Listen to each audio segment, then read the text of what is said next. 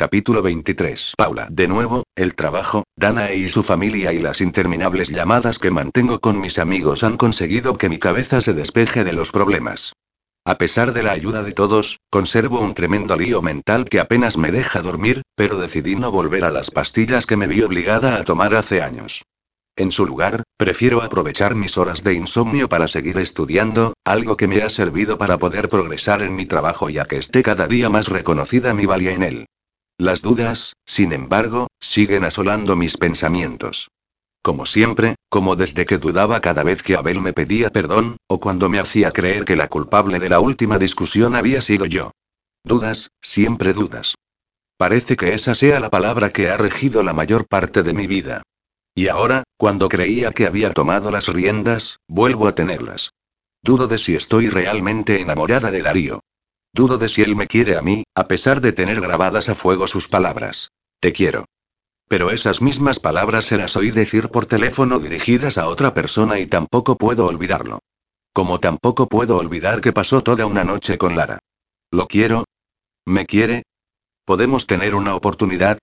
¿Debería dejar el trabajo, regresar y olvidarme de todo? Vuelvo a dudar. Quizá tuviera razón cuando me dijo que el amor solo es para los valientes. He demostrado serlo en muchos momentos, pero no contaba con enamorarme. Porque pensé que había quedado incapacitada para amar. Tierra llamando a Paula. De repente, el rostro de Dana y el chasquido de sus dedos han aparecido frente a mí.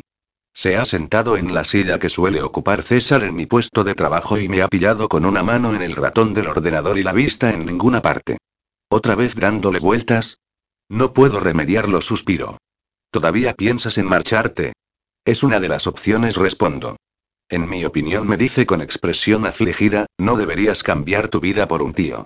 Ahora eres alguien aquí, Paula, y en esta empresa eso no suele pasar tan deprisa. Todavía recuerdo sonríe el momento en que te encontré en el baño y pensé que eras una pija remilgada, enchufada por cualquier jefazo. Pero, en cuanto hablaste, supe que no, que una pija snob no estaría tan nerviosa como lo estabas tú. Hace tan solo unos meses de eso, y parecen siglos y... Exacto, Paula, únicamente hace unos meses, y solo tienes que ver cómo te respeta la gente. Tu opinión es valorada por todos, y se habla de que un día cercano puedas ser la responsable de toda la sección. Has luchado contra el hecho de ser mujer, ser rubia, estar buena, y contra los rumores que alguien propagó acerca de que eras la amante de algún jefe para que pudieras ascender tan deprisa. Panda de machistas de mierda y al final no les ha quedado otra que reconocer tu valía. De algo tenía que servirme mi insomnio, digo con una mueca. No paraba de estudiar por las noches y, por las mañanas, nos tocaba correr a las dos porque hacía media hora que me había dormido. Pero suspira, para que no creas que soy una amiga egoísta que no quiere que te vayas porque nunca ha tenido una verdadera amiga, que se siente como una mierda cada vez que piensa en que puedas marcharte, o en lo tristes que se pondrían una actriz olvidada y una adolescente demasiado sensata y dana y, te diré continúa que puedes irte si es eso lo que deseas, si es así como vas a sentirte más feliz.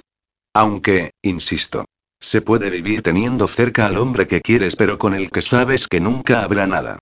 Te lo digo por experiencia. Llevo años así y aquí me tienes, viva todavía. Las palabras de mi amiga consiguen emocionarme hasta el punto de tener que aguantar las lágrimas. Algo que ambas nos vemos obligadas a hacer porque vemos aparecer a Aarón al fondo de la estancia. Mira, me susurra, ahí viene la prueba, derrochando gomina. Hola, Paula me saluda él al llegar a mi puesto. Querría hacerte algunos comentarios sobre tus últimos cálculos. A solas, si puede ser. Dana suelta un bufido. Ella y Aaron llevan semanas sin dirigirse la palabra, y nunca creí que cuando volvieran a hacerlo sería para seguir con sus pullas. Vaya, dice mi amiga con ironía, creía que no me habías visto. Ya pensaba que tendría que cambiar el tinte azul de mi pelo por el naranja butano para no parecer invisible. Necesito hablar con Paula, se limita él a decirle secamente. Por supuesto, jefe. No vaya a ser que oiga algún tipo de información reservada y pueda chivarme a la competencia. Aunque no deberías preocuparte, añade antes de marcharse. Seguro que soy tan obtusa que no entiendo nada de lo que decís.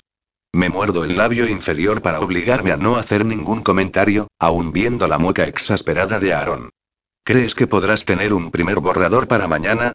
Me pregunta una vez solos. Claro, no hay problema. No debo de haber contestado de forma muy entusiasta, porque Aaron suspira y se deja caer en mi mesa. ¿Ocurre algo o tu problema es meramente personal? Inquiere. Por supuesto, debe de estar al día de mis problemas con Darío. Es personal, contesto, aunque incidiría directamente en el laboral. Dudo si seguir aquí o volver a mi pueblo, a mi entorno conocido, a la seguridad. Me mira, y lo hace de una forma a la que no estoy acostumbrada, pues su sonrisa afable y sus pícaros ojos se han transformado en algo muy intenso, como si quisiera indagar dentro de mi pensamiento. Pues sería una pena que te marcharas, parece resolver. Lo sé. He trabajado mucho y hay rumores de un posible ascenso, y no solo por eso me interrumpe. Imagino por dónde va. Me pone algo nerviosa saber que él está al tanto de mi historia con su jefe y amigo, aunque ahora ese sea el menor de los males. De pronto parece haber decidido algo en este momento. Se levanta de mi mesa y compone una de sus sonrisas más tranquilizadoras. Ven, acompáñame. Me coge de la mano y hace que lo siga a través de los corredores. No me llevarás al despacho de Darío y... No contesta. Tengo una reunión en la ciudad y quiero que me acompañes.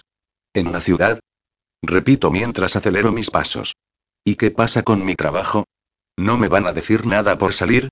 Perdona, Paula dice justo antes de atravesar la puerta principal, pero creo que todavía tengo algún peso aquí. Si yo te digo que te vengas conmigo, ni Darío puede cuestionarme. Vale. Había olvidado que, pese a ser un amigo, es también alguien importante en la empresa. Lo sigo hasta el parking, donde tiene estacionado su coche, al lado del todoterreno oscuro de Darío. Su ayudante posee igualmente un modelo de la marca, pero con una línea más deportiva. Nos subimos en él y emprende la marcha hasta la ciudad. ¿A dónde vamos? Le pregunto mientras se incorpora a una vía rápida. Continúan sin gustarme nada las sorpresas. Tengo una reunión a las 11 con el presidente de una entidad bancaria, me explica mientras sortea el tráfico de la mañana.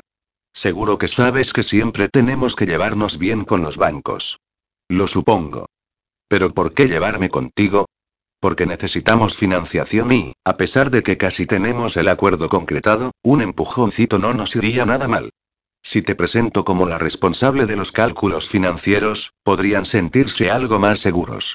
Yo no soy la única responsable y prácticamente, sí, y lo sabes, Paula. Has crecido enormemente dentro de la empresa, algo que nunca habría creído el día que te hice la entrevista. Entonces frunzó el ceño ¿por qué me contrataste? Todo a su tiempo me dice cortando el tema. Ya hemos llegado. Estaciona el coche en el aparcamiento reservado a las visitas y accedemos al enorme edificio que acoge las oficinas centrales del banco. Subimos en el ascensor hasta la recepción de la planta 20 y Aaron anuncia nuestra visita a la chica que la custodia. El señor Ramírez lo espera en su despacho. Una vez entramos en el enorme y recargado despacho, Aaron y el presidente de la entidad se saludan con un efusivo apretón de manos, aunque parece existir cierta distancia entre ellos. Buenos días, Alfredo. Quiero presentarte a la señorita Paula Ayala, la responsable del proyecto y su viabilidad. Encantada lo saludo. Un placer reitera él. Siento decirle, señorita Ayala, que cuando Aaron hacía referencia al responsable del proyecto, siempre pensé en una figura masculina de mayor edad y menos pelo ríe. Me siento muy complacido de que recaiga esta responsabilidad en una persona tan joven. Gracias, señor Ramírez. Pasamos aproximadamente un par de horas en el despacho del presidente. Comentamos detalles, me hace preguntas, le despejo algunas dudas y hacía tiempo que no me sentía tan cómoda y tan satisfecha en una reunión laboral con alguien desconocido y fuera de mi ambiente. Aaron asiente a cada una de mis intervenciones o aporta algunas ideas, al tiempo que presiento su mirada y su sonrisa aunque no las vea. Y comienzo a comprender lo que ha pretendido con esta jugada. Parece mentira que aún no sepa lo bueno que es en su trabajo, lo maquiavélico que debe llegar a ser alguien en su posición. Sé que ha querido hacerme sentir valiosa, que recuerde que he sido yo misma la que lo ha conseguido a pesar de la ayuda que recibí para entrar. Que ya soy capaz de enfrentarme a cualquier eventualidad y que he sido capaz de superar obstáculos que nunca creí estar preparada para salvar. Y se ha salido con la suya. Porque me lo estoy creyendo. Una vez nos despedimos del presidente del banco, dejamos el edificio y, antes de llegar hasta el coche, Aaron mira su costoso reloj de pulsera. Ya se ha hecho la hora de comer, comenta. Así que vayamos a un restaurante que conozco aquí mismo. ¿Estás seguro y? No empecemos, Paula. Llegamos al restaurante y el metre lo saluda nada más vernos. Encantado de tenerlo de nuevo por aquí, señor. Si me acompaña y nos acomodan en una mesa y dejan la carta sobre el mantel. Me parece que ya tenías pensado traerme a comer, le digo divertida. Por supuesto, contesta. Hay que aprovechar que paga a la empresa. Saca una tarjeta de crédito y me la muestra satisfecho. Una vez hemos hecho nuestra elección de la carta, nos sirven el vino y mi acompañante planta los dos codos sobre la mesa, mirándome. Y vuelvo a adivinar su intención. Nada de esto ha sido casual, ¿verdad? Le digo. Ni la reunión, ni la comida. No contesta, claro que no. Chica lista. Pero debes reconocer que he sido rápido en pensarlo. Desde que te he comentado la posibilidad de irme. Exacto. Soy de ideas rápidas y eficientes. No soy ayudante de San Martín por casualidad. Lo imagino. ¿Por qué has pensado en marcharte? Lo sabes perfectamente, Aaron. Entre Darío y yo se han complicado mucho las cosas. ¿Estáis enamorados? ¿Qué problema hay? Ese es exactamente el problema. Creo que ninguno de los dos está capacitado para mantener una relación. Ilumíname. Como supongo que sabrás, tengo un pasado de malos tratos. Todavía tengo pesadillas y no soporto la idea de volver a depender de un hombre. No tendrías que depender de Darío. Me refiero emocionalmente. Yo me refería a lo mismo. Continúo con mi exposición, aunque me descoloque de vez en cuando. Y luego está él, acostumbrado a llevar una vida relajada, por decirlo de alguna manera. No lo veo sacando al perro a pasear los domingos por la mañana. Te sorprenderías, responde. Me da la sensación de que me esconde algo, y tengo una ligera idea de lo que puede ser. Sabemos que Darío mantiene algún tipo de relación seria en alguna parte, pero comprendo que Aaron no se considera el apropiado para contármelo. Entonces, ¿por qué me alienta a seguir en mi trabajo y a intentarlo con Darío? No insistas, Aaron. Además, todavía no tengo claro si me quedaré o me iré. Recuerdo en este momento que todavía me queda un solo paso para decidirme del todo. Insisto, Paula me dice. Si te fueras, sería una pena. Ya, con lo que me ha costado superar mis miedos e inseguridades y sí, claro, pero lo digo también por las molestias que se tomó Darío para que pudieses formar parte de la compañía. Da un trago a su copa de vino con toda tranquilidad. ¿Molestias? Digo sorprendida. No sé a qué molestias te refieres. Un amigo mío con influencias se encargó de ayudarme para que pudiese entrar. Sé que con mi currículum no lo habría conseguido. Soy una enchufada. Ningún amigo te ayudó a entrar, Paula. Fue Darío. No entiendo y después de vuestro fugaz encuentro en la discoteca, no había quien aguantara de Darío. Le habías dejado un recuerdo imborrable y estaba de mal humor, todo el día de lo más borde, solo hablando de la chica rubia que lo había trastornado. Me obligó a remover cielo y tierra para poder encontrarte. La sorpresa acaba de mezclarse con algo mucho más caliente y suave dentro de mi corazón. Para ahí encontrarme. Y ahí estaba yo, su genial ayudante, dispuesto a deshacer cualquier entuerto, como un Sancho Panza cualquiera. Te encontré entre las solicitudes de empleo de la empresa. Fue una idea brillante, y mía, por supuesto. De inmediato, Darío ordenó que te contratara para el puesto que ocupas actualmente. Perdona que te diga que nunca pensé que estuvieses a la altura. Y permite que me arrepienta, claro. Debo de haber quedado para retratarme, con la boca abierta. ¿De verdad me estás diciendo que Darío se preocupó tanto por buscarme?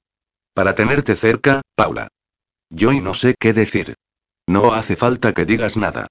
Menos tendrás que decir cuando te cuente lo que ideó para que te toparas con él y no supieras que ya te había encontrado.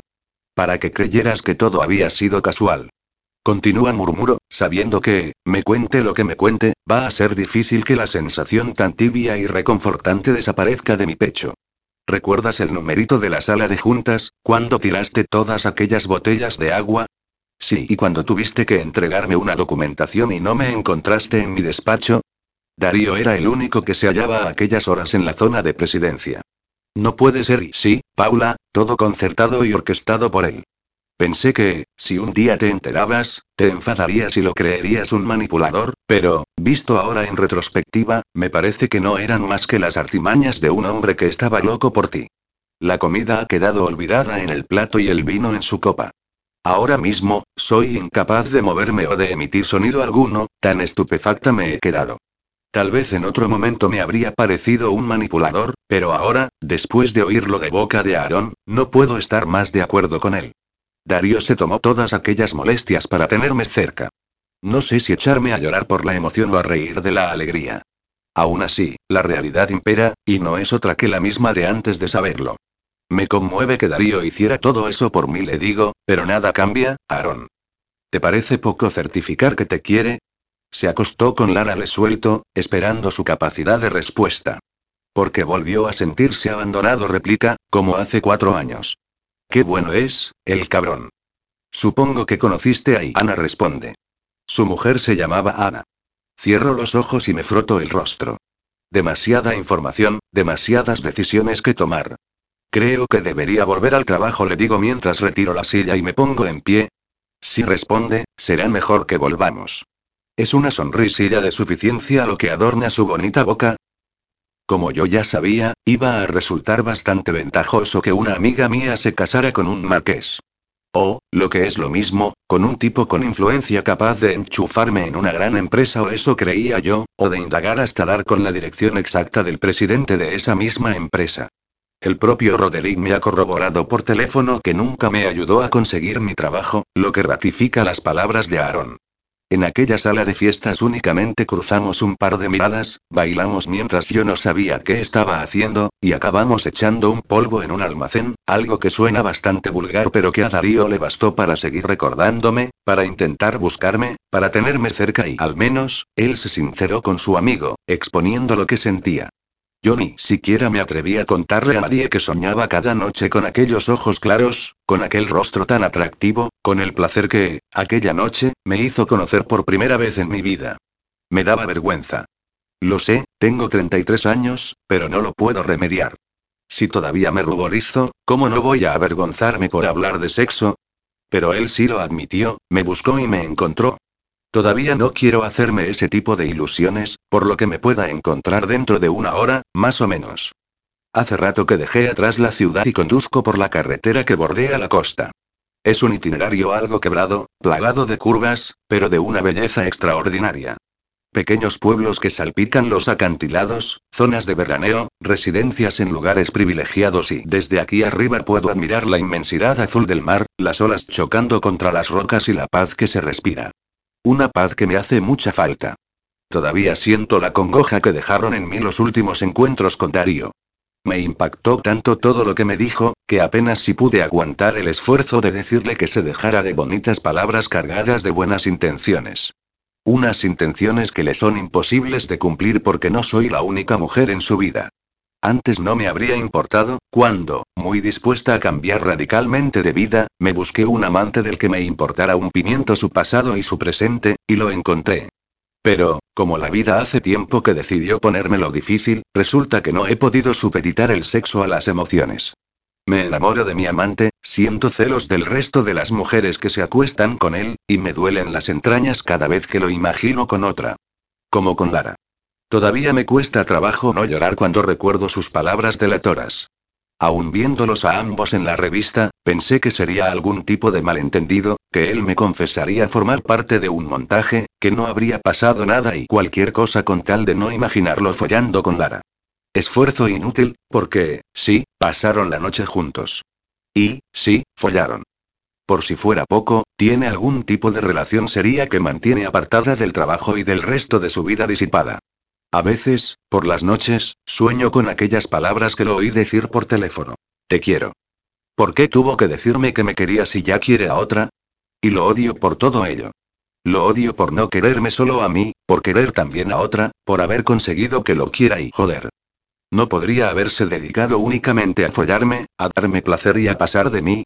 Pues no, tenía que preocuparse por mí, tenía que mirarme a esa forma que me hace creer que soy la única mujer sobre la Tierra, tenía que ser tan maravilloso y perfecto.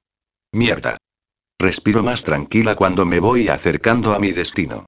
Mi objetivo no es otro más que toparme con la realidad, con lo que consiga que me aleje de él para siempre. Por fin, paro ante el domicilio. Es una bonita casa separada de la arena de la playa únicamente por un camino. No impone ni está rodeada por altos muros, sino que ofrece un aspecto familiar y acogedor. No estoy segura del tiempo que llevo dentro del coche, parada ante la casa, dudando. He colocado la mano sobre las llaves del contacto para tratar de volver a arrancarlo y marcharme de aquí, pero no lo he hecho. Tengo que salir y enfrentarme a ellos si quiero volver a tomar las riendas de mi vida. Ya me las han quitado demasiadas veces. Tratando de normalizar los latidos de mi corazón y el temblor de mis piernas, salgo del coche. Está nublado y el viento hace que mi pelo golpee contra mi cara. Me acerco a la verja de madera blanca y compruebo que está abierta. Guiada por una fuerza que no sé de dónde obtengo, la atravieso y camino por un estrecho sendero de piedra que me lleva hasta la puerta de entrada. Con esa misma fuerza invisible de origen desconocido, levanto la mano y llamo al timbre. Mierda, ya no hay vuelta atrás. Deseo que no haya nadie o pienso en salir corriendo, pero esos pensamientos se atascan todos juntos en mi mente cuando observo que la puerta se abre. Creo que me estoy mareando un poco. ¿Qué voy a decirle a esta mujer? Ya está, le diré que me he equivocado. Preguntaré por Manolo y, cuando me informe de mi equivocación, ya me habrá dado tiempo a quedarme con su rostro, lo único que necesito para tomar mi decisión. No obstante, lo primero que veo salir de la casa no es una mujer, sino un perro, que se me acerca, me olisquea, me ladra y se dispone a corretear por el jardín. Hola, me saluda a continuación una voz infantil. ¿Quién eres? Miro hacia abajo. No sé si en mi vida me he quedado más sorprendida. Está claro que me he equivocado de verdad, porque quien me ha recibido es una niña de unos cinco años. Hola, preciosa, me llamo Paula. ¿Están tus padres? Creo que me he equivocado y este no es el número uno del paseo de Miramar. Sí, esa es mi dirección, no se ha equivocado. Yo me llamo Isabella. Sin analizar sus palabras, caigo rendida ante la niña y no puedo evitar apoyar las rodillas en el suelo para poder hablarle de cerca. Es una preciosidad, con el cabello largo y rubio y unos enormes ojos azules, de piel tan blanca e inmaculada que creo que es realmente una hada etérea que se me ha aparecido para fantasear con el sueño de tener una hija como ella. Va vestida con un primoroso vestido blanco, pero lleva colocados varios pañuelos de colores alrededor de la cintura y las muñecas, collares y pulseras. También lleva puesta una corona de plástico dorado en la cabeza y una varita del mismo material en una mano. Me emociono al recordar lo que a mí me encantaba disfrazarme cuando era niña. El perro, un mestizo de color canela, se nos vuelve a acercar y se sienta junto a la niña. Creo que ha querido decirme que es su protector. Y este Zag me informa señalando a su perro. Es muy guapo, le digo. ¿De qué vas vestida, Isabella? ¿Eres una hada o una princesa? Soy una princesa, me explica, y en este momento iba a terminar de recoger mi palacio para ir a buscar conchas y caracolas a la playa con mi papá. Qué divertido le digo. Estoy tan embelesada con su preciosa imagen y su voz cantarina que apenas sé lo que digo. A mí me gustaba mucho ir a buscar conchas a la playa cuando era pequeña. Todavía me sigue gustando, en realidad. Soy capaz de detectar las más bonitas a muchos metros de distancia. Podrías venir. Contesta entusiasmada. Siempre voy sola con papá, y sería más divertido si nos acompañaras tú. Isabella. Oímos gritar a una voz masculina. ¿Cuántas veces te he dicho que no abras la puerta a desconocido? Rectifico. Cuando me ha abierto la niña, no ha sido la mayor sorpresa de mi vida. Esa la he tenido ahora mismo, cuando he visto a Darío plantarse ante mí en el bando de la puerta. Paula. exclama tan sorprendido como yo. ¿Qué haces aquí? ¿Cómo has averiguado dónde vivo? La has llamado por su nombre, interviene la niña ante mi silencio. ¿La conoces, papá? ¿Conoces a Paula? Trabajamos juntos. Más que decirlas, expulso las palabras por la boca antes de decir algo que no deba oír una niña. Sí, cariño, corrobora Darío. Paula es una compañera de trabajo. Poco a poco, me he ido poniendo en pie, durante todo el tiempo, Darío no ha dejado de clavar en mí sus ojos claros, inyectándome una mezcla de sorpresa, perplejidad y una pizca de algo que no soy capaz de definir.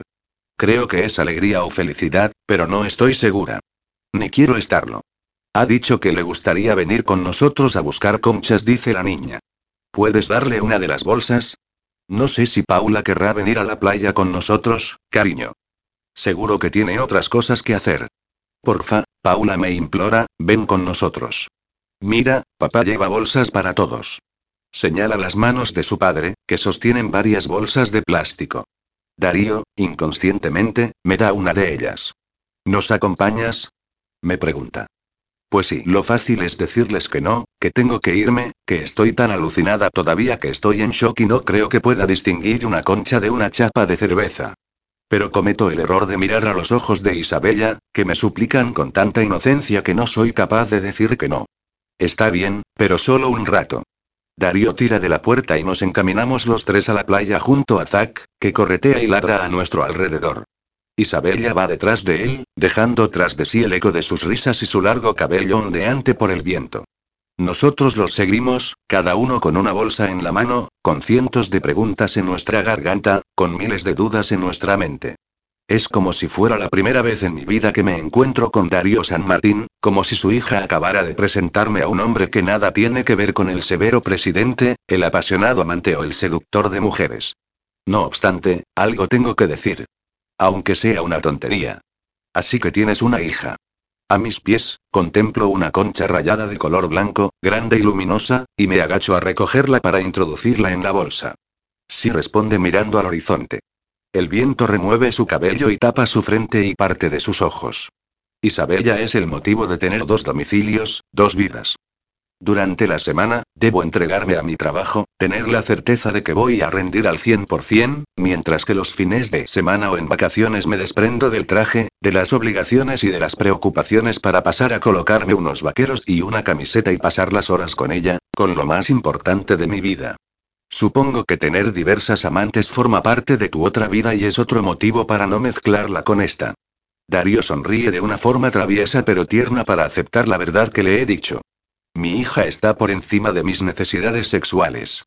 Ella es lo más importante, pero creo que tenía derecho a seguir viviendo. Te refieres después de y tu mujer. Me ha costado decirlo, pero, tras los acontecimientos, creo que es imposible evitarlo. Exacto. Yo no he dejado de agacharme para coger toda clase de conchas, caracolas y diversos moluscos, incluso piedras que me parecen bonitas, como hacía cuando era niña. Sin embargo, Darío no ha hecho otro movimiento más que mirarme, sonreírme y seguirme durante nuestro paseo. Por eso, precisamente, lo riñe su hija, porque comprueba que su bolsa está vacía. Papá. exclama después de volver corriendo hacia nosotros. No has cogido ninguna. Oh, y mira Paula. Grita cuando contempla mi bolsa casi llena. Lleva un montón. Jo, papi, ¿qué te pasa?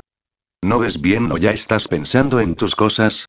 Isabella compone una infantil expresión de enfado y coloca las manos en la cintura, ofreciendo una divertida imagen de no estar muy contenta con su padre. Perdona, cariño, se disculpa su padre. Tienes razón, estoy un poco despistado, pero no contabas con todas las que ha cogido Paula, ¿no es cierto? Es verdad, sonríe. Bueno, hoy te perdono. No puedo evitar reír ante semejante muestra de bondad. Isabella está para comérsela, y se me hincha el corazón cada vez que nos obsequia con una de sus sonrisas o expresiones casi adultas. Es tan bonita y cariño le dice su padre, Zack necesita correr un poco más. ¿Podrías acompañarlo por la orilla de la playa mientras comento unos temas muy aburridos de trabajo con Paula? Bueno, accede ella. Pero que siga cogiendo más caracolas, por favor. Grita mientras obedece a su padre. El sonido del viento y del romper de las olas se acaba tragando las risas de la niña y los ladridos del perro. Muy sutil le digo. Nos hemos quedado solos, pero no tengo muy claro qué decir. Supongo que tendrás alguna pregunta que hacerme y yo alguna explicación que darte. Vale, tienes razón. Inspiro con fuerza. Es ahora o nunca. Ya veo que tienes una hija, pero hay una mujer que vive con vosotros. Sí contesta. Lo imaginaba, le digo. Intento que no se me note demasiado el dolor que acabo de recibir, la decepción, el pesar, la rabia y los días que no trabajo me explica soy yo el que está con Isabella, pero el resto de la semana necesita a alguien que la cuide, por eso todos esos días está con María, su nana, que ya fue la mía hace un montón de años. Tu nana repito alucinada. Eso he dicho sonríe. ¿Quién creías que vivía aquí? Pensé que tenías una mujer, le confieso. Mi mujer murió, ya te lo dije. Me refería a otra. Ninguna otra mujer ha vivido aquí. No sé si él debe de haber notado mi perplejidad y mi desconcierto. Llevo tanto tiempo pensando en esa certeza que descubrir que estaba equivocada ha acabado por descolocarme. Supongo que aquellas palabras que lo oí mencionar en su despacho iban dirigidas a su hija. Pero ¿cómo iba yo a pensar que Darío era padre? Y un buen padre, debo subrayar. Desde el momento en que su hija se ha ido corriendo hacia la orilla de la playa, aunque siga hablando conmigo, no ha dejado de mirar hacia ella para cerciorarse de que está bien. Papi, papi, mira. le grita la niña. Me he quitado las sandalias y me estoy mojando los pies. Cuidado, no te mojes toda la ropa, que hace fresco. Responde él. Hemos dado unos pasos más y hemos acabado sentados en un par de rocas que sobresalen entre la arena. Están húmedas y cubiertas por algunas algas, pero no nos importa porque ambos llevamos pantalones vaqueros que no parecen muy nuevos. Todavía recojo algunas conchas más antes de que él vuelva a hablar. Hace cuatro años me quedé solo con una niña que todavía era un bebé. Me costó mucho adaptarme a mi nueva vida, aunque tengo que agradecerle a mi trabajo en la presidencia que me fuera un poquito más fácil. Al principio pensé que no podría soportar tanta tristeza, pero las personas sacamos fuerzas de flaqueza. Seguí adelante por mi hija, volcándome en mi trabajo y en tener únicamente relaciones efímeras con mujeres que no me importaran nada. Mira unos instantes hacia el horizonte. El viento sigue azotando su cabello y ondulando la tela de su camisa. Pero continúa lo que me estaba pasando últimamente es que el trabajo cada vez me acaparaba más y más tiempo, porque mi vida personal, aparte de los días que compartía con mi hija, cada vez me parecía más insustancial y vacía. Pensaba que el día que menos lo esperara aparecería ante mí algo, cualquier señal que me dijese que había llegado es momento de cambiarla. Y llegó. Aunque esa señal no parecía querer lo mismo que yo. Me mira tan intensamente que el corazón se me acelera a marchas forzadas. Sabes que no podía confiar en ti, le digo. Había atracción y deseo, pero mi pasado me obligaba a ser cautelosa y a no pensar en nada más que en eso, en sexo sin sentimientos ni compromisos. Tal vez yo también pensé así al principio, aclara, pero me enamoré de ti, Paula, fue muy fácil hacerlo. Eres todo lo que no he tenido durante estos oscuros años. Me tenso. No estamos discutiendo ni lanzando palabras como dardos envenenados, sino hablando con tranquilidad, con sinceridad. Aún así, me remuevo sobre el incómodo suelo cuando soy el blanco de palabras tan directas. ¿Te sientes incómoda por lo que te he dicho? Me pregunta, serio. Sabes que te quiero, Paula, y lo repetiré las veces que haga falta. Por fortuna, Isabel ya reaparece con su perro, corriendo los dos, a nuestro lado. Mira que he encontrado, papá.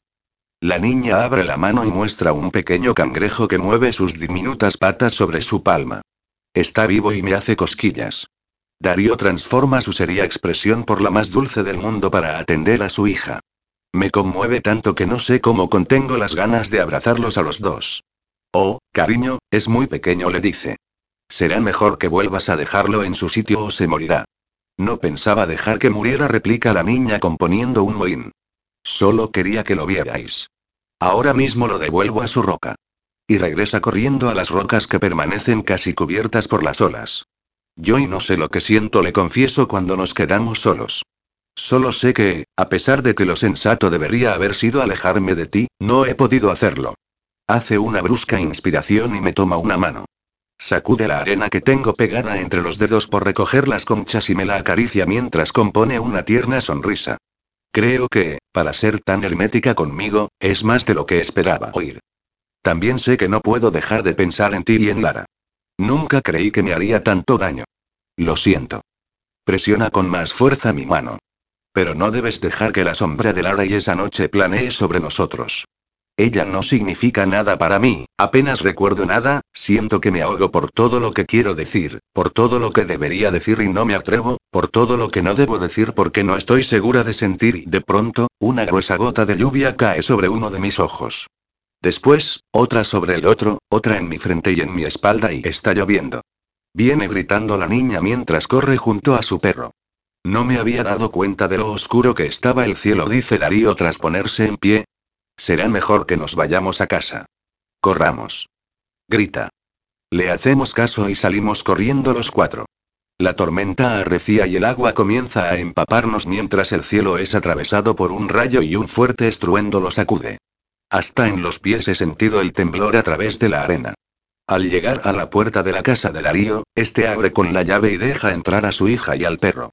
Él, todavía bajo el cobijo del porche, me mira. Pero yo he quedado clavada al suelo poco después de traspasar la primorosa verja blanca. Darío entiende que traspasar esa puerta junto a él es aceptar muchas cosas que, hasta hace poco, yo no estaba dispuesta ni a reconocer. No voy a convencerte para que entres, me dice. Pero sí te diré que, si deseas conocerme, te invito a que te adentres en un rinconcito de mi vida. Lo entenderé si decides posponerlo. No voy a presionarte. El agua ha empezado a empaparme. Siento frío y el cabello se me ha pegado a la cara. Sigo dudando. ¿Por qué tengo miedo de entrar ahí? Paula. Isabella ha salido al porche, junto a su padre, y se dirige a mí, inocente pero decidida. Te estás mojando mucho. Entra y verás qué calentito se está. Paula no sabe si puede quedarse, cariño le explica su padre. Puede que prefiera irse a su casa. Pero yo pensaba enseñarte mi palacio, me dice compungida. Por favor, Paula. Extiende su mano hacia mí. Ven conmigo. Cierro los ojos y siento el agua deslizarse por mis párpados. Con seguridad, ninguno de ellos sabe lo que la súplica de un niño es capaz de hacer en mí. Sus ojos azules, cubiertos por una capa de decepción, hacen que me olvide de todo por lo que no debería aceptar su invitación. Camino a través del sendero y me planto en la puerta, bajo el porche. Me conmueve que a los dos los haga tan felices mi decisión. Me alegro, me susurra Darío. Bien. Grita su hija. Ya verás qué palacio tan bonito tengo. Ya nos hemos quitado la ropa mojada. Mientras tanto, me han prestado para vestirme una bata floreada, propiedad de la tal María, la nana, aunque he tenido que darle un par de vueltas al cinturón. Después de secarme el pelo con el secador en uno de los baños, salgo y me encuentro en el salón con Darío, que está encendiendo la chimenea para que la estancia coja algo de calor. Isabella se acerca al fuego y extiende sus pequeñas manos para calentarse mientras Zach la acompaña acostado a sus pies, cerca también del calor. Paula. Me grita cuando me ve. Acércate. Nos secaremos un poco antes de enseñarte mi palacio. Me aproximo con cautela. Darío se ha puesto en pie y se hace a un lado para que pueda colocarme más cerca de las llamas. Él ya se ha cambiado. Lleva puestos otros vaqueros y una camiseta blanca. Sean cuales sean las condiciones y nuestro entorno, no puedo evitar que mis ojos se claven en su atractiva imagen y mis manos cosquilleen por el deseo de tocarlo. Cuando ya estoy frente a la chimenea, elevo la vista y me topo con una fotografía familiar que descansa sobre la repisa de mármol. En ella, Darío sonríe junto a una guapísima mujer con el cabello rubio y larguísimo. Entre los dos, un bebé de pocos meses yace dormido en los brazos de ella. Padre e hija parecen darse cuenta de la dirección de mi mirada. Es mi mamá, me explica la niña. ¿A que era muy guapa? Muy guapa, contesto. No puedo evitar mirar de reojo a Darío. Murió en un accidente de coche cuando volvía de unas compras, me cuenta. Isabella iba con ella, montada en su sillita, y, milagrosamente, no le pasó nada. No me acuerdo de ella. La niña se encoge de hombros. Por eso mi papá coloca fotografías por toda la casa, para que pueda verla y nunca, nunca la olvide. Parece envolvernos un halo de tristeza, pero, como no deja de ser una feliz niña de cinco años, al momento está jugueteando con su perro y riendo. Ella no vivió de forma consciente la tragedia de la muerte de su madre y está acostumbrada a la vida que lleva. Casi no me he parado a observar lo que me rodea. No quiero llegar a sentirme cómoda aquí, en un salón enorme pero acogedor, con suelo y muebles de roble, plantas naturales y la gran chimenea de piedra. Ya estamos secas exclama de pronto Isabella. Vamos, Paula, sube conmigo y te enseñaré mi palacio. Miro de reojo nuevamente a Darío, por si encuentro algún tipo de censura en su mirada. Pero, en su lugar, me muestra una gran sonrisa y levanta las manos, como si se sintiera aliviado por librarse de jugar a princesas esta tarde. Ir las dos me dice. Yo iré a echar un vistazo a la secadora, donde he metido nuestra ropa. Me dejo arrastrar por una pequeña mano que tira de mí hacia la escalera que nos lleva a la planta superior. Una vez arriba, atravesamos una de las puertas y accedemos a la habitación de Isabella. Mira. ¿Qué te parece? Me quedo totalmente fascinada. La habitación de la niña es enorme y está toda ella transformada en un mágico castillo de princesa, pues una especie de carpa de tela con sus torres y sus almenas ocupa toda la estancia. A su vez, esta aparece dividida en su dormitorio, compuesto por una bonita cama con dosel, y una especie de salón, donde la niña tiene preparada una bonita mesa, rodeada de ornamentadas sillas, con un coqueto juego de café al que no le falta detalle. Es una preciosidad, le digo, aún aturdida. Pero le comento, haciéndome la interesante, me gustaría que supieras que unos amigos míos viven en un castillo de verdad, de esos enormes y antiguos, de piedra, con torres y garitas, con mazmorras y salones de baile, con armaduras y espadas, donde un día vivieron príncipes de verdad, aunque mis amigos son marqueses. No tengo ni idea de por qué le he contado eso a la niña. Solo sé que, Por un momento, he sentido que era algo mío. Ella, por su parte, no ha podido abrir más la boca. ¿En serio? exclama. ¿Un castillo de verdad? Exacto. En él puedes encontrar también antiguas joyas, armas, vestidos y, hay un salón con los retratos de todos los antepasados del marqués. ¿Podrás llevarme algún día a visitarlo? exclama entusiasmada. Lo intentaré, le digo para terminar una conversación que no debería haber empezado. Me he emocionado yo más hablando del castillo que una niña de cinco años. Me encantaría, suspira.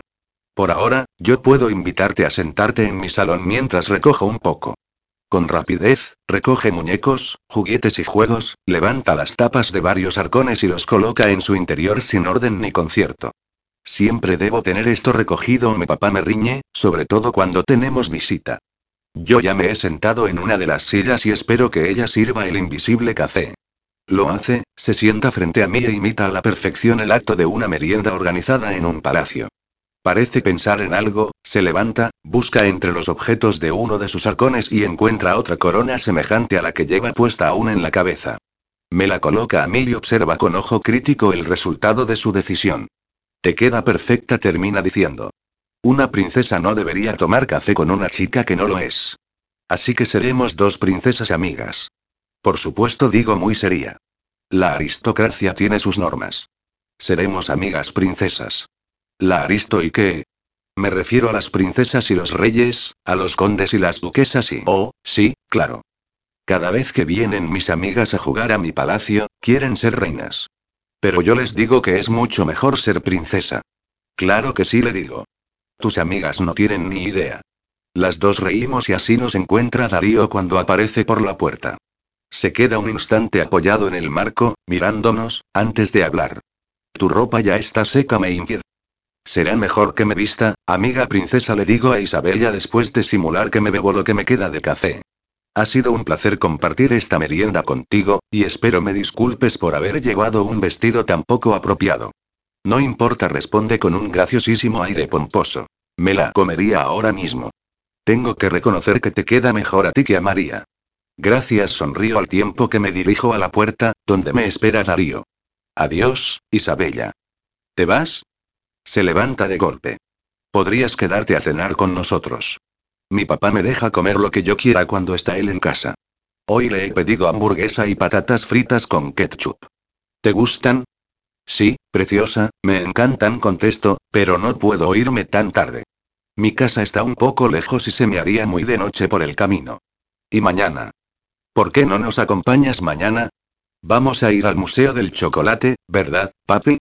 Me lo prometió por haber hecho todos mis deberes y haber recogido mi habitación. Compone una mueca de inocencia tan graciosa que a punto estoy de dilatar la poco ortodoxa manera que tiene de recoger. Basta, Isabella la reprende su padre. No puedes pasarte la vida intentando convencer a la gente de todos tus caprichos. Pero Paula ha dicho que somos amigas, amigas princesas y cariño prosigue Darío, por favor. Paula tiene sus propios planes para un domingo. Lo siento de veras, Isabella me disculpo. Adiós, Paula se despide. Lo hace con una tristeza tan sincera que una pesada congoja se instala en mi pecho. Bajo la escalera y entro en uno de los baños de la planta baja, donde Darío ha dejado colgada mi ropa ya seca. Me visto, salgo y voy en busca de mi bolso, de donde saco las llaves de mi coche. Te acompaño a la puerta, me dice Darío. Lo hacemos en silencio, hasta llegar al porche de la entrada. Aunque ha dejado de llover, noto el contraste entre el agradable calor de la casa y el fresco de la noche. ¿Quieres una chaqueta? No, gracias, contesto. Tengo el coche justo enfrente. Paula y capto su intención de iniciar algún tipo de conversación, pero lo hago callar. No, Darío, por favor. Ahora, no. Estoy demasiado conmocionada y todavía tengo que asimilar muchas cosas. Será mejor que dejemos esta charla para otro día. Está bien. Se acerca a mí, demasiado. Su cuerpo aún desprende calor, y vendería ahora mismo un pedazo de mi alma porque me abrazara. No. Lo detengo. Hazme el favor y no te acerques, no me toques, y mucho menos me beses. Si hicieras cualquiera de esas cosas, acabaría rendida en tus brazos, como siempre, y no quiero, no debo. Tengo que pensar con claridad y si me besas no podré hacerlo. Pero ¿y qué? Contesto irritada. Estoy furiosa conmigo misma por no dejar que se acerque. No sé por qué, el muy capullo está sonriendo. Que todavía llevas una corona en la cabeza, princesa. Llevo una mano a la cabeza y me encuentro el adorno, aún enredado entre el pelo. Muy gracioso le digo, también riendo. Te entiendo, confiesa por fin mientras coge la corona que le devuelvo. Pero gracias por quedarte esta tarde, de todos modos. Me sabe mal por tu hija, pero y no se lo tengas en cuenta. Ella se encariña muy pronto con las personas y las cosas. Además, no le gusta que le lleven la contraria, tranquila. Es una niña maravillosa. Lo se me dice. Solo un instante más permito que nos miremos. Después, me doy media vuelta y camino hasta mi coche. Arranco y, mientras me alejo, soy incapaz de no mirar por el espejo retrovisor. Darío está plantado en mitad de la calle, viendo cómo me alejo. Observo la figura de una niña y un perro, que lo acompañan también. Y ya no puedo seguir mirando. Enciendo la radio y vuelve a sonar la canción que tiempo atrás me limité a tararear, pero cuya letra tiene ahora un especial significado para mí. I wanna hold you when I'm not supposed to. Quiero abrazarte cuando se supone que no debo. Y capítulo 24. Darío. La noche se me ha hecho muy larga. Decido que es mejor levantarme que seguir dando vueltas hasta que me caiga de la cama o la acabe destrozando. Directamente, me meto bajo la ducha y dejo que el agua acabe de despejarme, tanto de una mala noche como de las ideas e imágenes que se me han agolpado en la cabeza. Me visto, de momento, con ropa cómoda, y bajo a la cocina. Siguiente movimiento. Un café bien cargado. En mi caso, tos. Será la única forma de que hoy mi hija se sienta acompañada por un padre humano y no por una especie de androide que funciona con pilas. Unas pilas algo descargadas, por cierto. El próximo paso es sacar a Zack, que ya me está esperando junto a la puerta. Salimos y nos encaminamos un rato hacia la playa, donde paseo descalzo por la orilla mientras mi perro corre en busca de la pequeña pelota que acabo de lanzarle. Me la trae y vuelvo a repetir la operación, una vez tras otra. Hoy el mar está más calmado y el cielo de un azul radiante, iluminado por un sol brillante que me obliga a ponerme las gafas oscuras. La brisa marina que me revuelve el pelo sopla más templada que ayer, y la respiro por cada poro de mi piel. Es una sensación tan gratificante como el masaje que me ofrece la arena mojada en las plantas de los pies. Todo el cúmulo de buenas sensaciones me ayuda a ocupar mi mente y a tenerla despejada a pesar de los últimos acontecimientos. Porque ayer fue un día tan intenso que aún no lo he digerido. La presencia de Paula en mi casa, la conversación que tuvimos, sentir que existen unos hilos invisibles entre los dos, que nos atan y nos mantienen unidos de alguna forma, pero que ella no deja de intentar romper. Y el motivo no es otro más que el miedo que siente por su mala experiencia. Y la conexión especial que mantuvo con Isabella, lo mejor del día.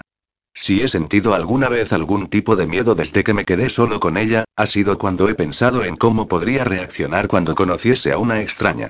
Y lo mismo cuando esa mujer supiera de la existencia de mi hija. Pero ayer se evaporaron esos miedos. Parecen hechas la una para la otra, y no puedo sentirme más feliz por ello. Por cierto, acabo de darme cuenta de que no llevo encima mi teléfono. En cuanto vuelvo a casa con mi perro decido buscarlo, pero recuerdo que no lo he visto desde que me levanté. Juraría que lo dejé sobre la mesilla de noche, pero no lo he visto al levantarme. He buscado por el salón, la cocina, el baño y subiré de nuevo arriba a ver si no he mirado bien en mi dormitorio. Al pasar junto a la puerta de la habitación de Isabella, oigo un murmullo. Miro la hora en mi reloj y compruebo que todavía es temprano. Para asegurarme de que todo está correcto, abro su puerta solo un resquicio para asomarme y convencerme. No puedo sorprenderme más cuando la observo a través de la fina tela de su dosel hablando y con mi móvil. Isabella, Pregunto tras entrar en la estancia. ¿Estás usando mi teléfono? Trata de disimular y esconderlo, pero la he pillado infraganti. Aparto el dosel y contemplo cómo me mira con sus enormes y culpables ojos azules mientras mantiene los brazos a la espalda. ¿Qué escondes ahí? Vamos, Isabella, devuélveme mi teléfono. A pesar de tenerlo escondido, puedo oír claramente cómo alguien pronuncia el nombre de mi hija a través del aparato. ¿Con quién estás hablando? Pues sí, dame eso ahora mismo. Extiendo la mano. Ahora, Isabella. ¿Y se puede saber desde cuándo sabes manejar mi teléfono? Desde que tú me enseñaste por si me hacía falta para una emergencia, contesta muy ufana y satisfecha. A regañadientes, me lo devuelve y contemplo en la pantalla la llamada en curso con Paula. ¿Se puede saber cómo se te ha ocurrido? Dirijo el móvil a mi oreja. Paula, perdona, sé que no son horas para llamarte un domingo por la mañana, pero aquí, a mi hija, que no suele aceptar un no por respuesta, debe de parecerle que es el momento de las llamadas. No quiero pensar cuando tenga 15 años. Solo quería saber si al final podría venir. Interviene mi querida hija, que exhibe un mohín en los labios que ya conozco, con el que muestra su disconformidad. Paula no se ha enfadado conmigo por llamarla. Pero yo sí le digo. O muestro un poco de autoridad, o acaba convenciéndome de todo, como siempre, con su mirada angelical. No te enfades con ella, Darío me dice Paula al otro lado de la línea. Ayer lo pasamos bien y suele estar muy sola. Solo quería intentar una última posibilidad para tener una compañía femenina que no suele tener. Me parece genial refunfuño, pero debe aprender que si alguien le dice no es que no. ¿Lo entiendes, Isabella? Lo siento, papi. Como yo pensaba, ahora agacha su rubia cabeza y compone una expresión tan triste que me parte el corazón. No quería que te enfadaras. No estoy enfadado. Le doy un beso en el cabello y los pulmones se me inundan con su olor infantil. Pero ahora Paula se sentirá mal por nuestra culpa. No importa, de verdad, Darío me dice la aludida. No podía dormir y llevaba mucho rato despierta en la cama. Yo tampoco he dormido mucho, le confieso. ¿Te importaría pasarle el móvil a Isabella? Me ha quedado bastante claro que ha evitado cualquier referencia a nosotros. Me disculparé con ella por no poder ir. Claro. Le paso el teléfono a mi hija y observo su cara radiante cuando habla con Paula. Me invade cierta tristeza porque no pueda acompañarnos. Vale, Paula, no pasa nada. Otro día iremos a algún otro sitio divertido. Un besito de princesa. Adiós. Me devuelve el aparato e intenta disimular su decepción. Vamos, cariño, vístete mientras preparo algo de desayuno, aunque seguro que hoy comeremos un montón de chocolate. Ya verás qué bien lo pasamos. Sí. ¿Qué ganas tengo? Se dirige corriendo al baño entre sus risas infantiles. Por fortuna, los niños son capaces de reponerse con extraordinaria facilidad, por eso, en cuestión de una hora, nos hemos cambiado de ropa, hemos recogido nuestras habitaciones y hemos tomado un pequeño desayuno. Nos entretenemos unos minutos más cuando observo su largo cabello dorado y lo imagino pringado de chocolate de la raíz a las puntas, por lo que decido hacerle una coleta bien arriba. He aprendido a sobrellevar el largo pelo de mi hija y a peinarlo con rapidez y destreza. Últimos detalles, comida y agua para Zack, mi cartera, las llaves y, por fin, salimos de casa. Ambos quedamos frenados cuando, todavía bajo el porche, divisamos un coche parado en la calle, del cual emerge una figura femenina que reconocemos al instante. Paula. Grita Isabella. Has venido por fin. Se me hace un nudo en el pecho cuando contemplo cómo se echa en sus brazos y las dos gritan y ríen. Dan un par de vueltas por la alegría y me parece estar contemplando a cámara lenta sus dos rubias melenas danzando por el aire. Dejo que acabe su jolgorio y me acerco a Paula con mirada interrogante. Lo siento, sé que debería haber avisado, nos explica, pero he decidido venir a última hora. Y yo decido no interrogarla más. Está aquí, con nosotros, y eso es lo único que importa. No sé quién está más feliz de tenerla, si Isabella o yo. Por supuesto, yo, aunque haya aguantado las ganas de lanzarme a sus brazos tal y como ha hecho mi hija, porque cuando la he visto aparecer, tan bonita, tan fresca, tan radiante, he sentido una plenitud difícil de explicar. Lleva una minifalda vaquera, un top negro, unas sandalias del mismo color y su rubio cabello recogido en una coleta. Hasta diría que se parece a Isabella. Acomodamos a la niña en el asiento trasero y Paula ocupa el lugar del acompañante, a mi lado. Ponemos rumbo a la ciudad, teniendo como banda sonora el parloteo incesante de Isabella, que nos cuenta sus mil y una anécdotas del colegio, o alguna de las múltiples historias de príncipes y princesas que deambulan por su mente. Al llegar a nuestro destino, dejo mi coche en un parking público y caminamos un par de manzanas hasta llegar al museo. Mi hija, cogida de mi mano y de la de Paula, está excitada y no deja de dar saltitos. Aunque es un grito lo que suelta cuando contempla entusiasmada el ticket que nos ofrecen como entrada al museo. Mirad. Es una chocolatina. Sí. Exclama igualmente Paula. Me lo habían dicho, pero no he querido chafarte la sorpresa. ¿Se puede comer, papá? Pues claro, contesto divertido. Ahora mismo nos podemos zampar los tres nuestras entradas. Paula y yo no podemos evitar las risas por la cara de la niña, entusiasmada por poder comerse su entrada al museo. Una vez dentro, comenzamos nuestra visita. Es un museo pequeño que se ve en poco rato, pero los niños, sobre todo los que les gusta el chocolate, disfrutan del recorrido. Nos muestran la historia y los comienzos del chocolate, un montón de figuras construidas con tan dulce material, nos ofrecen algún que otro pedazo y, lo mejor de todo, a Isabella le dejan batirlo en un recipiente para luego echarlo en moldes y poder formar muffins, bombones, chocolatinas y por suerte le digo mientras la observo darle vueltas, muy concentrada, con la cuchara de madera, te vestiste esta mañana con uno de tus vestidos más estropeados. Creo que acabarás bañada en chocolate. Hace ya un rato que sostengo el móvil en alto y no dejo de hacerles fotografías. A mi hija batiendo la mezcla, a Paula sonriente y embelesada mientras la mira, a las dos juntas riendo y bañada por fuera y por dentro ríe Paula. Isabella se va llevando cucharadas a la boca, y ya le chorrean los goterones oscuros por la barbilla y los brazos. Prueba, Paula, verás qué bueno está. Ella se deja convencer y abre la boca, donde mi hija vierte una cucharada de chocolate batido. Como resultado, ambas ríen y muestran sus dentaduras de color marrón. Y yo aprovecho para pulsar el botón de la cámara. ¡Qué foto tan divertida me ha quedado! Cuando la ven, Isabella ríe a carcajadas y Paula quiere matarme, aunque acaba riendo igual. Ahora tú, papi. No tengo más remedio que abrir la boca y dejar que mi hija vierta en ella otra cucharada.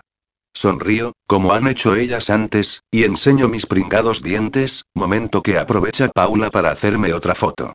Si mañana la enviara por correo a los compañeros de la empresa RIE, perderías toda tu autoridad. No me importaría, le digo. Siempre y cuando yo enviara después esta. La pillo a traición cuando me coloco al otro lado de Isabella y hago un selfie en el que salimos los tres. Vaya caras tenemos. Durante unos minutos dejamos que la niña juegue con otros niños y atienda a algunos monitores que les dan consejos para hacer diversos dulces. Somos varios los adultos que los observamos, radiantes y orgullosos. ¿Qué hija tan preciosa tienen ustedes? nos dice uno de los monitores antes de que Isabella se acerque. Tan bonita como su madre. Le guiña un ojo a Paula y esta me mira de reojo sin saber qué decir. Pero ninguno de los dos saca de su error al chico. Después de las risas y un empacho de chocolate, nos aseamos como podemos en el baño y salimos al día soleado. Como ya le prometí a Isabella, vamos a comer pizza y pasta a un restaurante italiano, donde tenemos que hacer cola para coger una mesa. De nuevo, el torbellino rubio de ojos azules es el que lleva la voz cantante en cuanto a parloteo, risas e historias que contar. Por todo ello, después del trayecto a casa, nos la encontramos dormida en su silla en el asiento trasero del coche. Su cabecita descansa hacia adelante sobre el cinturón de seguridad, y Paula se la sostiene mientras yo desabrocho los anclajes y la cojo en brazos para acceder del garaje a la casa. Subimos arriba, la colocamos sobre su cama y la contemplamos durante unos segundos. Parece mentira que ahora esté tan quieta. Qué bonita es, murmura Paula. Sí respondo, aunque ahora necesite un buen baño. Pero me da pena despertarla. No la despiertes, me dice. Ya la bañarás mañana por la mañana. La tapo con su colcha y le doy un beso en la frente. A continuación, Paula la besa también y, tras apagar la lamparita, cerramos el vaporoso dosel a su alrededor y nos marchamos de la habitación.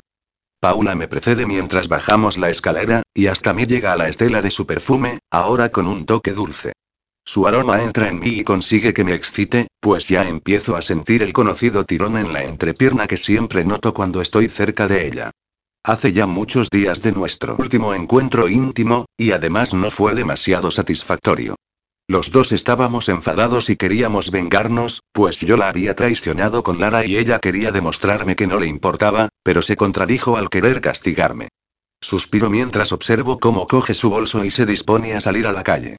Me está matando no poder hablarle de lo que siento, pero sería volver a repetir algo que ya le he dicho y ella ya sabe. Me duelen las manos por no poder tocarla, pero me da miedo que vuelva a encerrarse en sí misma, que vuelva a alejarse de mí. Sin decir palabra, le abro la puerta, pero, nada más cerrarla detrás de mí, me obligo a detener mis pasos cuando ella queda anclada al suelo, todavía bajo el refugio del porche de la entrada. Está quieta, pero parece respirar muy aprisa. Me está dando la espalda, pero puedo percibir perfectamente la tensión que la embarga. No me atrevo a hablar ni a moverme, solo a pensar que le hablo, aunque solo lo haga en mi mente. Vamos, Paula, atrévete. El amor es solo para los valientes y tú lo eres más que nadie. Si te atrevieras a quererme y... De pronto, se gira hacia mí. Todos los demonios que habitan en su interior parecen mantener una lucha interna con ella, pues sus ojos claros me miran turbios, como si su próximo movimiento fuera a provocarle dolor. Yo también te quiero, Darío. Me ha costado media vida no lanzarme sobre ella, pero me mantengo estático, a la espera. He intentado con todas mis fuerzas no quererte, me explica, pero no lo he conseguido.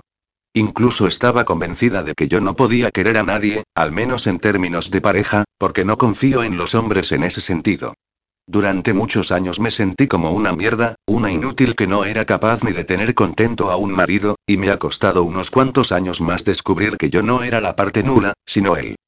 Paula y murmuro al oírla decir esas atroces palabras. No me interrumpas, por favor. No sé si voy a tener fuerzas para llegar hasta el final. Coge aire y luego lo exhala. Estaba rota por dentro, física y emocionalmente, incapaz de sentir nada. Hasta que un día, en una discoteca, y bajo los efectos de algún tipo de sustancia estimulante, descubro que, al menos, puedo disfrutar del contacto físico. Por eso decidí aceptar tu propuesta para visitarte en tu casa, para pasármelo bien y para disfrutar del sexo como no había podido hacerlo en toda mi vida.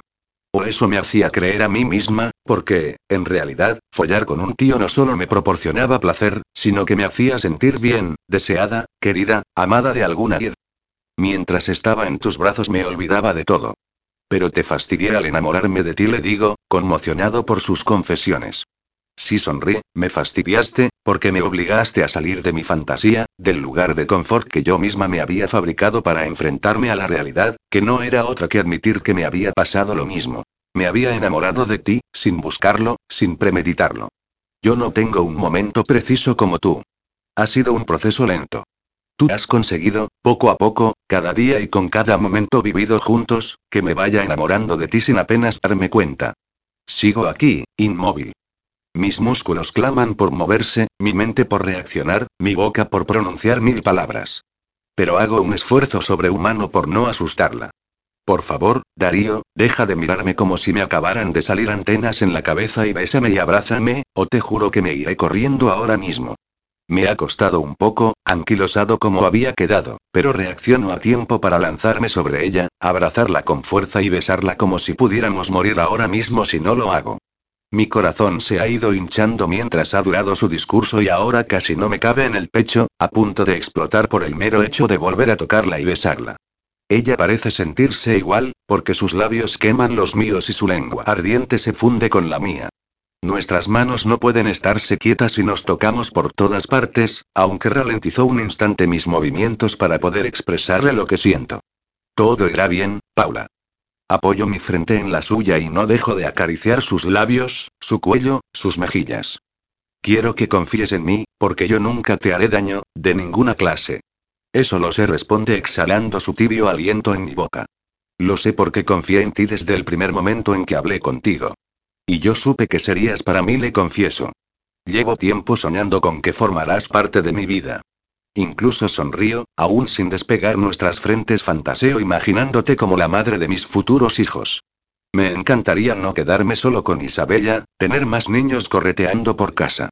Uno más, dos, tres, los que tú quieras. Soy hijo único y mi sueño es darle hermanos a mi hija para que no esté sola. Apenas he terminado mi última frase, Paula se retira de mí de forma brusca y repentina. Se aleja solo un par de metros, pero yo la siento a kilómetros de distancia.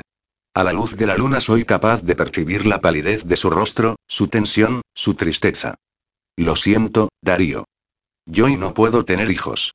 Lo intenté durante mi matrimonio de todas las formas posibles, incluso con técnicas de reproducción asistida, pero nunca lo conseguí. Te mentí cuando te dije que tomaba anticonceptivos, puesto que no me hacen falta. Supongo que soy estéril. Un torbellino de emociones se instala en mi interior. Oigo voces, siento dolor, la tristeza me inunda, la rabia me supera. No sé a qué confesión de Paula corresponde cada sentimiento, porque no estoy seguro de si me decepciona más su revelación o saber que ha intentado ser madre con otro hombre que no soy yo. Al final, resuelvo que toda esa confusión que me ha trastocado queda anulada de forma fulminante cuando recuerdo que no tengo nada más que pedirle a la vida. Ya tengo una hija y tengo a Paula. No importa, cariño, le digo mientras me acerco a ella. Ya tengo suficiente con saber que me quieres, con tenerte. Yo te ofrezco todo lo que tengo, incluso una hija. Por su boca surge una exclamación ahogada, como si quisiese evitar el llanto. Se lanza, sin embargo, a mis brazos de nuevo y apoya la cabeza en mi pecho mientras me rodea la cintura con su abrazo. No puede ser casualidad que me haya enamorado de ti, me dice. Beso su pelo, la reconforto, pero es ella quien levanta la cabeza para buscar otra vez mi boca.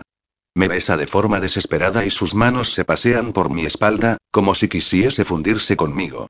Mi entrepierna vuelve a cobrar vida y empiezo a sentir dolor por la frustración. Dios, Paula gimo mientras tiro de su pelo y acaricio sus muslos, desnudos bajo su minifalda, te he echado de menos. Si me dejaras, te haría el amor ahora mismo. Te deseo, te deseo con locura. Yo también te deseo, me confiesa ella, pero está tu hija en casa y mi hija tendrá que acostumbrarse a vernos juntos jadeo en medio de nuestros besos, a que nos besemos, a que compartas mi habitación y lo sé, Jime. Su lengua, paseándose por mi cuello y mi oreja, me está volviendo loco. Pero me quedaré más tranquila cuando se lo hayamos contado. Creo que voy a explotar. Sus movimientos de cadera hacen que su vientre choque contra mi polla, y creo que sería capaz de correrme si continúa un rato más así. Decido arrastrarla conmigo hasta el otro extremo del porche, donde hay un banco acolchado desde donde a veces contemplo a mi hija jugar. Me siento y abro sus piernas para colocarla encima de mí. Darío y, aquí. Es de noche y es tarde, le digo mientras comienzo a subirle la falda, por aquí no pasa nadie. Y, aunque pasarán, no nos verían. Nos tapa la balaustrada. Ha necesitado pocos argumentos de convicción, porque ya ha empezado a desabrocharme los pantalones. Yo la ayudo, haciendo a un lado la tela de los mismos y los calzoncillos para que extraiga mi palpitante y ansioso miembro. Intenta apartar también sus bragas, pero estas parecen tener vida propia y decide rasgarlas para dejarme el camino libre. Se incorpora ligeramente, busco la entrada a su cuerpo y suelto un atronador gemido cuando ella baja de golpe y su humedad envuelve mi miembro por entero. Joder, Darío jadea cabalgando desenfrenada, me moría por hacer el amor contigo. Pues hazme el amor, cariño. En un segundo, remango su camiseta hacia arriba y dejo sus pechos al aire. Me encanta ver cómo botan frente a mi cara mientras chupo sus pezones. Házmelo y no pares. Me arde la polla, Dios y estábamos tan desesperados que, en cuestión de dos minutos, ambos alcanzamos un trepidante orgasmo. Yo clavo los dedos en sus glúteos y ella clava los dientes en mi cuello mientras sus cabalgadas van perdiendo fuerza y gozamos de los residuos del placer. Seguimos sin movernos, yo aún clavado en su cuerpo y ella con la cabeza apoyada en mi pecho. Si hubiese sido con otra mujer, lo que acaba de pasar no me habría parecido más que un desahogo sexual, un momento de lujuria, sexo sin más. Pero ha ocurrido con Paula, y lo mismo podría referirme a lo que ha pasado como a hacer el amor bajo la luna, como a decir que ha sido el polvo más satisfactorio de mi vida. Ha sido sexo, sí, pero el mero hecho de saber que era ella ha multiplicado el placer por mil. Nuestros cuerpos se anhelaban, se ansiaban, y la satisfacción que acabamos obteniendo es el resultado de ese deseo. Te quiero, Paula le digo, envuelto aún en retazos de placer. Ella levanta la cabeza, me mira y sonríe. Vaya pedazo de polvo acabamos de echar. Suelto una carcajada. Sé que no me voy a aburrir en la vida con ella, porque lo mismo se ruboriza por cualquier cosa que te suelta lo que le pasa por la cabeza.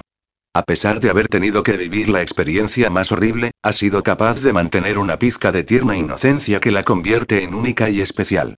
Y también te quiero, termina diciendo. Con lo que me acaba de hacer el tipo más feliz de la Tierra. ¿Para qué buscar solo sexo si se pueden tener sexo y amor en un mismo pack? Lo recomiendo 100%. Capítulo 25. Paula. Pero qué feliz estoy, tía. Dana ha vuelto a pillarme a traición. Mientras estoy frente a la fotocopiadora, me ha asaltado por la espalda para abrazarme y darme una docena de besos en la mejilla. Y yo solo puedo dejarme querer, emocionarme al tener a alguien como ella, conmoverme por la certeza de su sinceridad. Anoche, en casa, la puse al día de los últimos acontecimientos. Ella fue la primera en echarse a llorar, a pesar de las ganas que yo misma tenía de hacerlo. Te lo mereces tanto, Paula me dijo. Eres la mejor persona que he conocido en mi vida, y era lo más injusto del mundo que no encontrarás tu propia felicidad. Tú también te la mereces, repuse. Y ya verás cómo también terminas encontrándola. Lo que me acaba de hacer pensar en algo que me he visto obligada a posponer durante demasiado tiempo. La gente ya nos mira como si estuviésemos locas, le digo a Dana mientras voy colocando bien las hojas que van surgiendo fotocopiadas, con tanto beso y tanto achullón. La gente me importa un nuevo y medio. Me acostumbré a que me miraran mal cuando entré aquí. Les daba cosa hablarme por si se les iba la vista a mi nariz o a mi pelo, y creo que todavía les pasa un poco. Pues no saben lo que se pierden. Aprovecho que nos está mirando Menchu, la mascotilla de toda la empresa, y le correspondo a Danae con otro achuchón y otra tanda de besos. Porque no tienen la fortuna que tengo yo de tenerte como amiga. Lo mismo mañana se dice por ahí que somos lesbianas. Señala a Menchu con la cabeza y le saca el dedo corazón, con lo que acabamos riendo a carcajadas. Que le den a esa le digo, todavía entre risas. Cuando obtengo todo el material que necesitaba fotocopiar, me excuso ante Danae. Antes de que pase un minuto más, voy a solucionar el rollo que se trae con Aaron. Me encamino hacia presidencia y, cuando estoy a tan solo unos pasos del despacho del ayudante del presidente, observo cómo se abre la doble puerta del despacho de Darío. No puedo quedarme más asombrada cuando veo salir de él a Lara, que desaparece después al fondo del pasillo. Observo su pelo corto y su caminar decidido mientras yo sigo sin reaccionar. Paula. El que me acaba de llamar la atención es Aaron. Me ha visto parada delante de su puerta y ha seguido la dirección de mi mirada. Comienza a despotricar mientras se dirige al despacho de su jefe, pero yo continúo aturdida. No acabo de entender qué podía hacer esa mujer en el despacho de Darío, porque me dijo él mismo que ya se había acabado todo, incluso el tema de la entrevista. Ya no tenían motivos para volver a verse. Me alejo del lugar. Oigo a lo lejos retazos de la discusión entre Darío y su asistente. ¿Estás mal de la cabeza o qué? Le grita. ¿Qué coño hacía Lara aquí? Paula la ha visto, joder. Mierda, rezonga Darío. Antes de que llegue a la primera esquina, lo oigo llamarme. Paula, espera. Corre hacia mí y siento una de sus manos en mi brazo para poder darme la vuelta y ponerme frente a él. No creerás que sigo viéndome con Lara. No, Darío, no lo creo. O no quiero creerlo, al menos. Pero si no llego a pasar por aquí, ni me entero. ¿Me escondes algo? Me mira sin decir nada. Después abre mucho los ojos, sonríe y vuelve a cogerme con fuerza, esta vez de la mano, para arrastrarme hacia algún lugar mientras echa a correr. Ven conmigo. Darío. Gritó sin dejar de correr a su lado. ¿A dónde me llevas? Tú corre conmigo y confía en mí. Me conduce hasta una salida de emergencia, que se abre tras propinar un fuerte empujón a la pesada puerta. Salimos a una escalera metálica adosada a una de las fachadas del edificio, por donde bajamos hasta la zona de aparcamientos. A esta altura, el viento revuelve mi cabello y este se arremolina en mi cara, con lo que apenas distingo los pies en los escalones a toda velocidad. Continuamos corriendo, atravesando hileras e hileras de coches, hasta que divisamos a Lara, que está a punto de subirse a su vehículo. Lara, espera. Le grita Darío. Frenamos de golpe frente a ella, intentando recuperar el aliento tras la breve pero intensa carrera de obstáculos. Darío y murmura ella con el ceño fruncido, ¿qué ocurre? Solo quería que conocieras a una persona antes de marcharte. Ella es Paula. Me señala y ambas no podemos quedar más sorprendidas ante tan inesperada presentación. Vaya, dice ella con una mueca, así que tú eres la famosa Paula. ¿Famosa? Le pregunto alzando una ceja. Bueno, sí, famosa entre nosotros responde. Porque la noche que pasé con Darío no pude oír más veces tu nombre. De forma evidente, me tenso ante su alusión, pero a Lara no parece importarle, y continúa con unos detalles que no esperaba saber y menos aún oír de su boca. Imagínate conseguir al hombre que llevas demasiado tiempo deseando, aunque sea con ayuda del alcohol. Imagina que te lo llevas a tu casa, lo metes en tu cama y que lo único que le oyes decir mientras te lo tiras sea Paula esto, Paula lo otro, Paula lo demás allá y Paula, Paula, por Dios. Estuve a punto de echarlo desnudo a la calle y dejarlo tirado en compañía de su cogorza. Basta, Lara interviene Darío. No he venido corriendo hasta aquí para que relates aquella noche. Oh, vale, entiendo. Nos mira a los dos y deja escapar un suspiro. Imagino que nuestra famosa Paula no tiene claro si hemos vuelto a liarnos. Pues no dice mirándome a mí, por desgracia, no ha pasado nada más entre nosotros, mi querida Paula. No voy a decirte que me arrepienta de lo que ocurrió, porque aquí tu hombre me pone, pero sé reconocer una derrota. Termina de abrir la portezuela de su coche y se introduce en él. Que seáis muy felices, chicos, añade con retintín antes de arrancar y marcharse. Bueno, me dice Darío una vez solos en medio del aparcamiento, no era eso precisamente lo que esperaba oír, pero ojalá te haya servido. Solo ha venido a verme para decirme que la entrevista ha sido un éxito para el periódico y, y yo, tras el aturdimiento inicial, no puedo impedir que toda esta situación me haga gracia. Ha sido un momento de lo más surrealista y, para colmo, Darío me mira con una mueca de culpabilidad que consigue que me eche a reír. Primero río solo un poco, pero, después, comienzo a ir subiendo de volumen hasta que estallo en carcajadas. El pobre me mira como si me hubiese vuelto loca de remate, pero consigo que acabe riendo también. Lo siento, cariño, le digo, todavía llorando de la risa. Sé que tu intención era buena, pero te ha salido como el culo. Y continúo riendo sin parar. A mí no me hace tanta gracia, pero en fin. Me coge de nuevo de la mano y volvemos a acceder al edificio por la misma salida de emergencias que hemos utilizado hace tan solo unos minutos. Podríamos entrar por la entrada principal, comenta mientras subimos los escalones. No tengas prisa en presentarme como tu novia, le digo de forma divertida pero sincera. ¿Por qué no? Me pregunta cuando ya hemos accedido al pasillo que nos lleva a la zona de su despacho. Así quedaría claro. ¿Y de esa forma pretendes anunciarlo? Replico. Entrando por la puerta principal y pasando por delante de todo el mundo cogidos de la mano. No me parece mala idea. Compone una mueca aunque yo lo había imaginado un poco más teatral, como presentarnos en tu sección y besarnos delante de tus compañeros. No, por favor, Darío suspiró. Deja que las cosas sucedan sin montar una escena de película. Al tiempo que le digo esas palabras, yo misma dudo un poco de mi argumento, porque no se me ocurre esa manera perfecta para anunciar lo nuestro.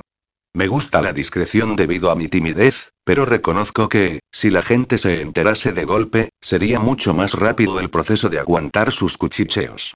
De pronto, al fondo del pasillo, bebiendo agua en una de las fuentes, aparece como por ensalmo la solución que estoy buscando. Sonrío Ladina. A veces la suerte me acompaña, aunque esté tan acostumbrada a que pase de largo que, cuando me es favorable, no me lo crean y yo. Acércate, Darío. Lo pillo desprevenido y tiro de su corbata. Y bésame ahora mismo. ¿A qué viene ese ataque repentino de lujuria? Ríe. Tú no preguntes y bésame. Me obedece y me coge de la cintura para pegarme a su cuerpo.